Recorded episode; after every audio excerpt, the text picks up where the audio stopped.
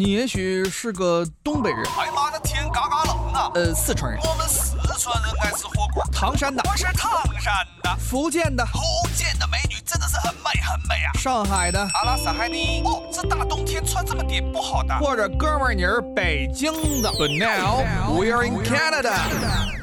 大家好，欢迎收听今天的魅力多伦多，我是主持人东晓。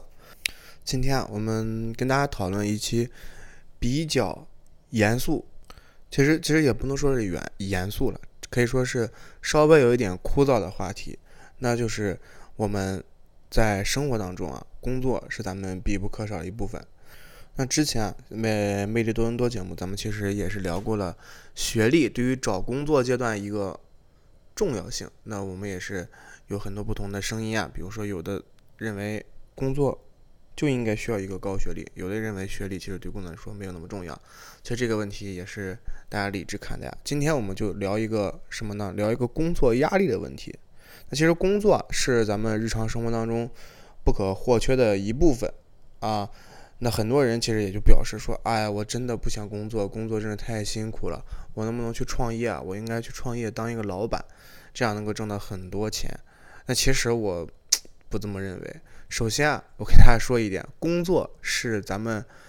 拥有人类社会以来这几千年以来唯一传统的不变的，而且如果不出现大意外，一般不会出现亏损的挣钱方法。啊，这是一个非常就工作是一个非常主流的方法，大家可以说抱着这个创业的心态，但是一定要面对工作的心态也要摆到一个非常。正确的位置，就是说，怎么说呢？有很多像东晓这种刚毕业、比较年轻的朋友啊，呃，有一番这个雄心壮志啊，一定要进行一个创业，拥有自己的公司，觉得给别人打工啊，就是不应该或者太落后，或者说是不甘心。但是，我觉得一定要摆正这个心态，工作就不丢人，好吧？那当然，我们工作是进入到一个小，算是小型社会当中，进入到公司当中，我们会面临老板，会面临同事，会面临下属。呃，当然下属可能多不多我就不知道了。不过我还是希望大家能够有很多下属的。就是我们面对这么多阶层和这么多新的人，总该会产生一些各种各样的问题。那同时，我们也会面临着一个各种各样的压力。今天啊，咱们就跟大家一起聊聊。在工作当中会遇到哪方面的压力，以及怎样去解决和处理这些压力啊？我们也会了解一下这个压力的根源来自什么方向啊？就为什么会产生这种压力？也是董晓做了一些研究和调查。首先，我们还是谈谈工作的压力吧。其实，工作以来的压力来自于很多种不同的因素吧，其中最为大家。熟知的那无非也就是超负荷工作，或者说是这个工作量太大啊，然后工作时间太长这么一个事情。就说这个事情，当然在加拿大可能没有那么明显，但是如果有在国内工作的小伙伴，应该感觉得出来，呃，工作压力太大是因为这个工作时间太长，工作量太多啊。当然这个。在心理学上叫工作超负荷，那这是用来形容平常咱们说这个工作过度的现象。然后，那其实工作量太大，显然这个压力源啊是不仅是对大家的心理上造成一定的影响，其实对大家身体上也会造成一些影响，比如说可能会引发冠心病啊等等压力相关的这个疾病。当然，最近几年这个工作压力太大，然后导致。有些员工不幸猝死的新闻也是非常常见。那么，其实工作超负荷现象一部分原因是取决于看员工能否掌控一个工作进度的安排。那么一般来说，控制权越小，就越容易产生压力。也就是通俗来讲，就是说员工是没有办法决定这个工作的 deadline 的。当然，我们从另一个方面来讲，如果员工能够自行决定 deadline 的话，这个。拖延症的一方面，这个问题啊也是没办法解决。不过啊，这个确实是产生员工超负荷工作压力的一个主要原因，算是比较重要的一个原因吧。那么质量超负荷，也就是说是工作难度比较高，那么员工没有足够的能力去够完成这个工作而产生的压力的一个现象。那么，即使是一些非常有工作能力以及工作经验非常强的员工啊，碰到这种棘手的情况，基本上也会陷入一种相对来说手足无措的这么一个局面。那么，其实关于英国某会计公司九十四名员工的调查表示啊，就工作超负荷与主观报告的心理压力和工作倦怠以及工作和家庭之间的冲突啊是有直接关系的。那包括加拿大的二百四十一名受访者也是曾经有过表示，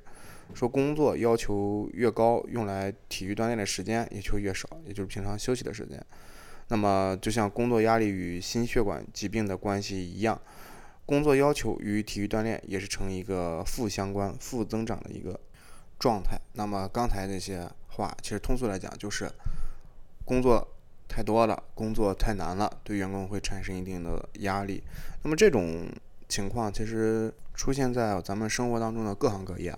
你比如说销售，他就有每个月的业绩压力。那咱多伦多比较明显的，那肯定就是房产中介了啊。有些当然很多朋友可能说房产中介他比较自由，然后呢，呃，工作公司也没有给他一定的这个业绩的要求。那有我只说有些啊。那看起来算是比较轻松，但其实不是啊。这个业绩压力并不是一定是公司给的，有可能是你的生活成本给的，对不对？那你如就算是公司不给你一个业绩压力，那么你每个月要有固定的开销，比如说有固定开销，房租啊、车、水电乱七八糟加起来要三千多加币，那么这个就是你的业绩压力，你就一定要卖到至少能赚到三千多加币的房子，那么才能拿到一个生活的资本。那么程序员同样也是一样的，大家都说程序员挣得多，但其实同样面临着很大的压力。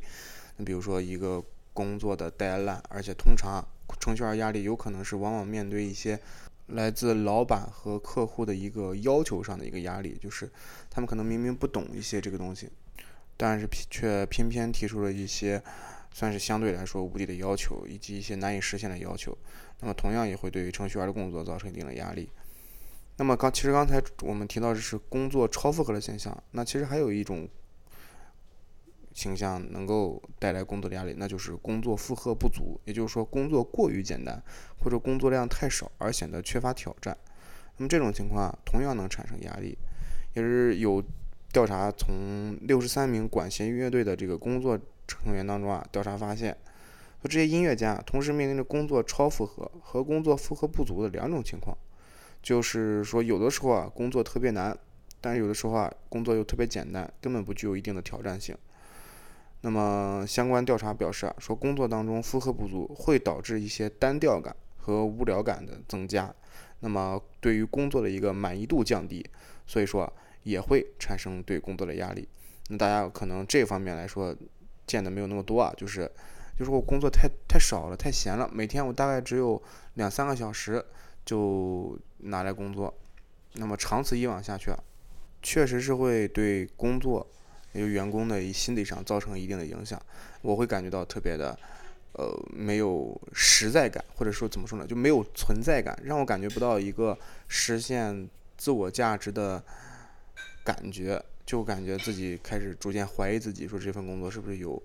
大家不要觉得这么说可能会有一些矫情或者怎么样，但其实是真实发生的。如果说在 work from home 的朋友啊感到这种情况，其实相对来说还好，因为毕竟你可以找到一些自己的事情啊，咱也就是传说中的这个上班摸鱼，对吧？但是如果是在办公室上班，或者是去公司进行一个线下实体上班的同朋友啊，那么他们。如果碰到一个工作负荷不足，就是完全没有什么事情做的情况下，但是你又不得不在工作岗位上坚持八个小时，在这个时候你就会产生一些垃圾时间或者是碎片时间来应对整个生活。那么在这种情况下，其实他们的感受是非常的无聊的。那么一天两天还是可以接受的，如果是长此以往下去，半年一年的时间，其实是会对工作的心态和生活的心态造成一定的影响，那么也会造成一定的压力。感觉没有真实感，就我感觉自己这个工作啊，这么没有技术含量，或者是工作能力不、工作压力不大，或者说是工作内容不多，那么可能会随时被人替代，那么也没有一个对于工作的这么一个岗位的一个粘性，那么也会产生一种对自己的一个不信任感，所以种种种种情况之下都会产生一定的工作压力。那么还有能够产生工作压力的就是所谓的组织变革，也就是变革的人际关系。那么越是认为变革能够激动人心、赋予挑战而非威胁的员工啊，越不容易受到这种压力的不良影影响。所以说啊，这个对于工作的变革和组织变革。的看法不同，也就导致了能否面对工作组织压力变革带来的影响不同。那么，很多人啊是抵触变革的，更喜欢熟悉的事物，也就是说之前的感受。那么，因为在熟悉的环境当中啊，一个人能够知道接下来该发生什么，能够有效的预判到。比如说，这这个同事，我跟这个同事搭配了很久，那么。那么在工作当中啊，我跟这位同事也就有很多的默契。他做完什么之后啊，我马上就能够 get 到他之后会做什么。但是，一旦这个同事啊发生了变化，我们这个默契消失了，有些朋友就会感到一些不真实感和不安全感，没有什么安全感。那么，也是曾经有记录对澳大利亚的三百七十五名员工啊调查研究显示，说组织变革可能会直接导致一个不安的情绪，进而转变为员工对工作的不满，甚至是辞职。啊，说到这个工作场所的频繁变化，我们就拿一个比较直接的例子，就是上下级关系。那么，一个积极的上下级关系啊，一旦建立，双方都会懂得彼此的期许和想法。那么，这个时候的氛围是相对来说安全的、可预料的。很简单，当但是啊，当这个上司离任，或者是面对一个新的老板，或者是去到一个新的部门的时候啊，员工无从知晓。这个领导啊，上司的一个容忍度、期许值，以及这个绩效评估的标准，包括改进工作程序啊，或者是要需要参加一些课程培训啊，以及引进一些新的设施、基础设施，也会对就这些工作环境产生了变化，同样也会造成一定的压力。那么，其实有些朋友也说啊，作为公司的一些元老员工，他们已经习惯了各个部门的配合和上下领导的关系。那么他们不管是谁来，或者是这个公司，哎，从 A 组调到 B 组，B 组调到 C 组，他们都能够很好的适应，是不是就不存在这方面的压力？其实不是的，啊，对于一些老员工来说，他们对于组织变革的压力是来自于新员工进入到公司，那么一些新的员工、年轻的员工，或者说是，呃，像咱们多伦多不同种族背景的员工啊，来到这个公司当中，对他们也会产生一定的冲击和压力。那么这些老员工啊，他们担心的并不是。工作习惯和工作内容上的一些压力，他们其实面临的是担心新来的员工的一个工作心态啊，以及包括他们自身的一个文化价值，可能会对原来的这个公司里边一个小型社会啊造成一定的冲突。那么也这个社会当中啊，就是对于新进入职场或者是刚刚毕业踏入工作的朋友来说，压力来自于最大的一个原因，其实是叫。角色模糊与角色的冲突啊，这一点虽然大家可能听起来比较疑惑是什么东西啊，那就给大家来解释一下。其实，员工角色也可能会成为一个非常大的压力源。当咱们的这个工作内容和职责的范围未被成功的构建或者说是定义，非常的不明确，那么角色的模糊也就产生了。什么意思？也就是咱们作为打工人啊，我不太明白这个工作他想要什么。他最后想呈现成一个什么样的状态？我不明白领导对我的工作期许是什么，甚至啊，我有的时候可能会不知道我这个阶段该去做一些什么。那么可能就是有种种原因嘛，可能是因为嗯培训的并不到位，或者说是呃确实工作是需要一定时间的磨合，这种种种原因产生这个情况。总之，这就产生一个角色模糊的情况。那么这种压力在新员工身上比较常见。那么明确的。定位和扩大社交能力是其实是能够有效的降低角色模糊的。那么有一些工工作心理学家也是提出了对于这个角色模糊的三个组成部分。首先，第一点就是对于职能的标准模糊。那么这个点就是说是对于咱们的这个绩效评价标准不确定。这个很好理解啊，就是我完成这份工作，但是我不知道在上司或者领导那里。算不算我真正的完成了工作？他的满意度是怎么样？我不太理解，就是非常的令人感到忐忑。那第二点就是说是工作方法的模糊。那么对于完成工作的方法或者是程序的不确定，也会造成一定的心理压力。这个就是呃培训的问题了，对不对？我们在培训当中，假如说没有真正学到一些工作上实际用的这个技巧，那么我们在工作上总会产生一些不停的去提问老员工或者是上司的这么一个现象。那么当出现这种现象，我们就会开始反思自己，哎，我是不是做的不够好？那么第三点，也就是说是工作安排的模糊。怎么说呢？就是说对工作的时间分配以及先后顺序并不确定。那么这一份工作我应该先做什么？那么可能会导致，比如说啊，有些工作可能白天我真的不忙，但是到了晚上我就非常忙。那么白天你又必须在公司待着，那么到了晚上你就必须得加班。所以这种先后时间的顺序啊，也是或者工作分配不均啊，也是会导致工作压力的产生。那么包括一些领导者都会想改善。这个工作模糊，也就刚才三个组成部分的一些因素。但是啊，根据大部分的工作而言，建立并且实施一个统一的评判标准和执行程序啊，来改善这个角色模糊的这个工作压力，其实啊，并非是一件简单的事情。那么，当大家说对同一个员工啊提出不同的工作要求或者说工作需求，那么与员工的这个价值观和矛盾相矛盾的时候啊。角色冲突也就产生了，那就是我们刚才所说的第二大因素。比如说，工作或者公司要求管理者在鼓励下属参与决策的同时，要保证生产，而以提高这个生产为目标。所以说，这个权威性的领导，他们的方法确实又是真实有效的。大家可能听着有点绕啊，我跟大家解释一下，就是说，那么公司要求人权啊，我们鼓励人权。我们是鼓励大家啊把公司当家一样，所以咱们开会啊，就是你说一句，我说一句，大家都提提自己的想法。嗯，我们好像是大家能够感觉到这个人人平等，人人都有提要求、提工作要求和提想法的权利。但是啊，这种时候往往是你一嘴我一嘴，七大家七嘴八舌来讨论这个事情，往往工作效率是有下降的。这个时候就不得不需要一个权威性的领导站出来，统一一个声音。将整个环节继续向下推进，这样才是最真实有效的。所以说，人这种鼓励式的人权，或者是这个要求大家积极参与讨论是没错的。那么权威性领导一言堂也是没错的，主要就是看这个中间的度啊该怎么把握。这个其实对于一些工作上的领导来说是比较难的。当然我知道，可能小伙伴听到我说这个话时候说：“哎呀，东晓你是不是在这跪舔领导？”其实不是啊，我觉得大家。换位思考一下，如果你面临一个这么多的员工七嘴八舌在讨论的时候，一项一个往往一个小时的会议，或者说是半个小时就能解决的会议，可能会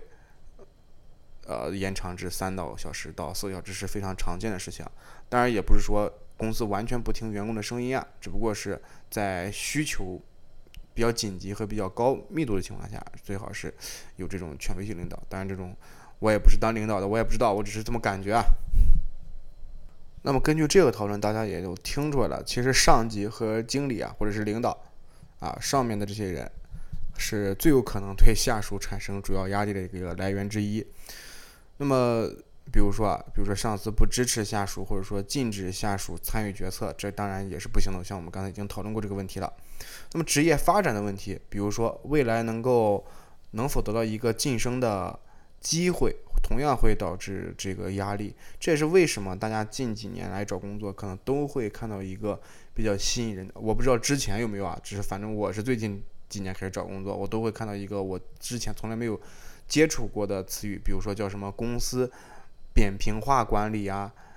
啊这个结构晋升通道明显呀，这些都是表示的啊，在如果你通过努力工作情况下，你是能够获得一定的晋升机会和晋升空间的。这个扁平化就是说，你这个公司架构非常宽啊，就是职位分的切分比较明细，然后呢，你能上升的空间啊也是非常大的，这就是算是一个结构扁平化这么一个意思啊，我是这么理解的啊。那么，当然，如果员工的职业前景假如说不能得到满足，那员工就会感到非常沮丧，那这是非常正常的事情。那我看到，我就说我工作这么卖力，然后我给你公司打工一年多两年，我把这个。工作做的多么完美，多么好，然后呢，公司的效率、效益提升了很多，但是一年两年我还是一个普通员工的这个身份，没有得到一个晋升和发展，那么我肯定心里当中是有一定落差的。啊，那谁都是想当官嘛。那不仅是这个山东的朋友想当官，大家都会想想往上提升一步。那么，同时啊，如果说是过度提拔，同样会引发压力，对吧？比如说，你这本来好好一个员工，突然一下子给你升到区域总经理了，你确实感到哦，我这个很开心。但是啊，如果是正的，如果是一个正常人，哦，也不说正常人，如果是一个。呃，普普通的员工，那么他可能会感受到自己的能力是不是足以够应付到这个身处的位置，所以就会导致一个我们刚才前面所提到的一个质量超负荷的现象啊。那么对于很多员工来说，这个绩效评估本身就是一个压力源。那么对于低绩效的员工啊，他们可能会担心啊，容易引起一些压力，没有人喜欢这个在特别大压力情况下进行工作嘛。或者说是绩效，没有人或者别人都完成了绩效，但是我却没有完成，这个事情就确实让人很压力很大啊！啊，东校有的时候也是有这种体会啊。呃，当然就是还有一个点就是比较重要，就是肯定没有人喜欢拿自己将别人去进行一个对比和比较。所以说，一个就很很简单一个道理，就咱们上学的时候很讨厌啊，给这个成绩。做一个排名，啊，甚至是学校和教育局，或者就中就中国来说都不鼓励这种现象。就我们要为了防止打击到同学们的信自信心和降低学习压力，我们决定不给同学们的成绩进行一个排名。但是私下里排不排，咱们也就是不得而知啊。就是还肯定是有排现象，不过就是这个就是相同的情况。就是肯定会对大家造成一定压力，但是我们进入到社会当中啊，不会有说是啊劳动法规定不允许在公司内给员工进行一个排名，这样对大家心理压力太大了。我觉得在未来的某一天可能会有这种现象，比如说大家的工作压力都没有那么大了，可能比如说有机器人替代我们，那么资源、社会资源和这个自然资源也是经过合理分配的，不需要大家去通过自己的努力再去争取了，每个人都得到平等的。一些资源，那么在这种安逸的情况下，可能如果说有工作的话，还有工作的话，那就可能不需要再给大家排一个绩效的名次，那也同样就不会产生这么多压力了吧？那么其实啊，对于下属的责任，其实也会对来反过来，我们来看员工啊，反过来也会对管理者造成一定压力，比如说。造成评估绩效和做出一些加薪啊、晋升啊或者裁员的决定，那么为包括为下属啊为谁提供一个鼓励和物质奖励，控制每个月或者每日的工作产出问题啊等等，也都会带来压力。那么相比那些不用监管下属的会计管理者，其实更容易由于压力而产生一定的这个健康问题。这个其实也很好解，也很好解释。你想，如果当你身处一个，因为我们现在并不是一个，比如说封建帝制社会，那么皇帝说让谁怎么样就怎么样，他们他心里没有任何负担，因为他认为天下都是他的，啊，天权人授嘛，对吧？中央集权嘛。皇帝是决定别人生死，或者说是这个谁有钱谁没钱，决定这个生意谁做谁不做，他心里是完全没有负担的，因为他认为天下都应该听他的，就应该这样。但是咱们现在不是这种社会。所以说，作为领导，他决定员工的一个经济来源，他决定这个员工，比如说这个员工，我是不是因为给这个员工定的绩效实在是太高了，他完成不了，从而导致他拿不到绩效的奖金，或者说是一个绩效部分的这个工资，那么这个月这个员工少了这部分钱。对他的生活就可能造成很大的压力和影响。这个月，那是不是因为我的一些问题导致他这个月的生活过得不好？也就是说，在一定意义上，领导他是决定了这个员工这个月过得好与不好，他的权利是很大，其实相对来说是比较大的。那么这种情况下，你对于一个员工的造成这么大一个，你对于一个人的一个月的生活，甚至一年或者是半年。啊，无所谓，反正就是一段界定之内的生活，造成一个很大的影响，你的心理负担一定是很大的。比如说，我认识的一些这个在娱乐圈，或者说是呃一些啊，就算是娱乐圈吧，一些前辈或者说是一些名人，他们通通表示宁愿去参加一个选秀的比赛，也不想去当一个选秀的评委。呃，是，当然他说的是那种，不是说像《中国好声音》啊这种比较大型的线上评委啊，那肯定都愿意去当，因为有流量嘛。但是同样，就是类似于是线下或者是一些民间啊，或者是一些比较有口碑，但是呢，用流量又没有大没那么大的比赛，很少人愿意去当评委。原因就是在于，你去当评委，你就承担一定的责任，你可能会在台上决定，比如说一个人他寒心辛辛苦苦啊，寒辛辛苦苦。学唱歌学了十几年，就等着这一个比赛机会啊，能一展歌喉，大展身手，从此呢就是一炮而红，就指着这一次机会。但是，你作为评委，你把他否定了，就可能确实是因为他唱的不好，这个确实是，但是他十几年的努力同样是没有了，相当于你在一定意义上承担了一个将他从这个行业驱之门外的这么一个责任。那么这个其实对于大家的心理压力来说是非常大的。那么老板同样也是差不多这个道理，所以说这也是为什么老板会对于绩效产生一定压力的原因。当然，老板还有老板的老板，对不对？他也可能也有自己的绩效压力。那咱们前面篇幅啊，也是说了这么多压力的来源和跟大家分析究竟怎么解决工作当中的压力。其实这个就是因人而异啊。接下来内容也就是东晓一些个人体会和个人分享。我有的时候是真的能够理解到。那大家最近我不知道有没有刷过抖音啊，或者是近几年刷抖音，大家都会提到一个非常有意思的现象，就是有一些中年男人，他们下了班也不回家，啊，也不回家给老婆孩子做饭，或者是怎么样，他就在这个车库啊，或者是在车上待着，啊，就这么简简单单的待着，我是可以理解，我就前一段时间是可以理解这个这个情况的，就不是说他在逃避一些责任，或者是回家这这个这些。情况，而是说，经过了工作压力之后啊，他确实一需要一个完全密闭、独处的空间来进行一些压力的释放，这是非常正常的一个现象。呃，虽然我不知道在心理学上，或者是社会学上，或者是各种种种学科上，这是不是一个科学的方法，但是我只能说，确实是真实有效。因为因为在前段时间，呃，东晓有一段时间是，呃，这个也算是业绩压力比较要求比较大吧。然后当时工作也是比较辛苦，那么也是因为，呃，工作原因可能导致这个每天都熬到这个两三点，大概持续了有一个多月。那每天因为是跟国内的这个，呃，工作进行有一些部分的交交呃交集吧，所以就是一个时差的原因，就导致那段时间的精神还是比较处于一个高度紧绷的状态。算是工作压力比较大了，那么我唯一释放一次就是，我真的就是在吃吃完饭之后回到家，那么也不会。虽然我没有结婚啊，虽然我没有结婚，但是回到家中，因为我是 work from home 嘛，那么回到家中就会面临的一个信息的骚扰，或者也不是骚扰，就是信息的这个介入和信这个工作的，因为我看到电脑可能就会想说要把这个工作去处理一下。那么吃完饭之后回来就在车上。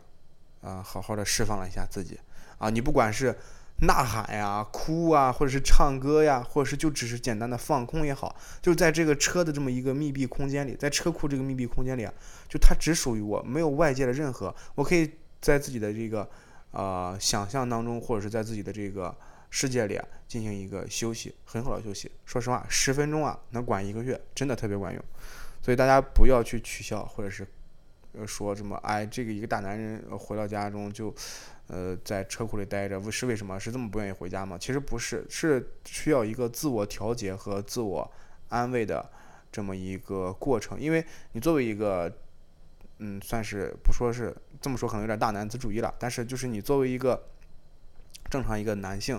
啊来说，你不可能说在公司啊有了一肚子这个。也不说怨气，就是工作压力，整个人处于一个紧绷状态。然后回家呢，你也不调节，就开始继续从一个社会到另一个家。虽然是温闭的港湾，但是你现在目前来说，以我们这种，你像呃东晓这种年纪的人呢，嗯，还没有结婚来说，假如说跟女朋友要同居，或者说是跟其他人一起生活在一起，那就是面临着另一个相处的空间。你同样是面临着一些社交和。这个关系上的一些压力，那么这些不一定会能够对你有一些，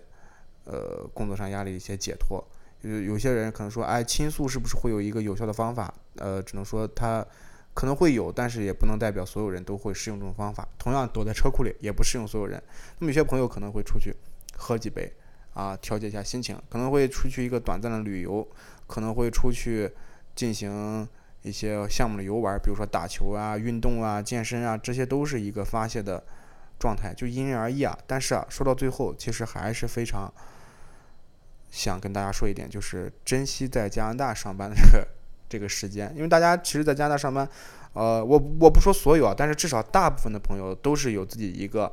业余时间去做自己喜欢的事情，比如说周末可能有些朋友不不需要加班，或者说是调休，种种也好，总之肯定是要比国内的一些情况。呃，是要好很多的。国内，呃，据我所知，一些朋友他们的工作压力非常大，每天工作到很晚，而且现在国内休息是分大小周的，就是说，就像呃咱们上高中的时候那种，呃，比如说周六这个周六是全休，那么这个周六是只休半天，是这种情况的。有的周有的周末工作朋友是只休周日一天，有的是休两天，那么下周就轮换过来，是这种情况来进行工作的。所以说，在加拿大还在考虑要不要多一天休息，周五也休息，一周只工作四天的时候，呃，中国有一些公司他们已经在一周工作六天上进行了进一步的尝试和成功取得了 一定的 效果吧，只能说，所以大家也是珍惜，那么也是希望大家能够在工作之余找到自己放松自己的一个方法。那么今天的魅力多伦多就到这里，谢谢大家。